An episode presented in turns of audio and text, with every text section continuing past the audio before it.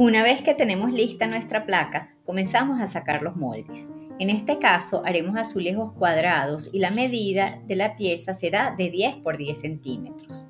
Estas piezas se pueden marcar y cortar de dos maneras, utilizando un patrón de cartulina y un cortador de arcilla o podemos utilizar una forma, molde de galletas, una lata, como en este caso, y cualquier objeto que les sea de utilidad.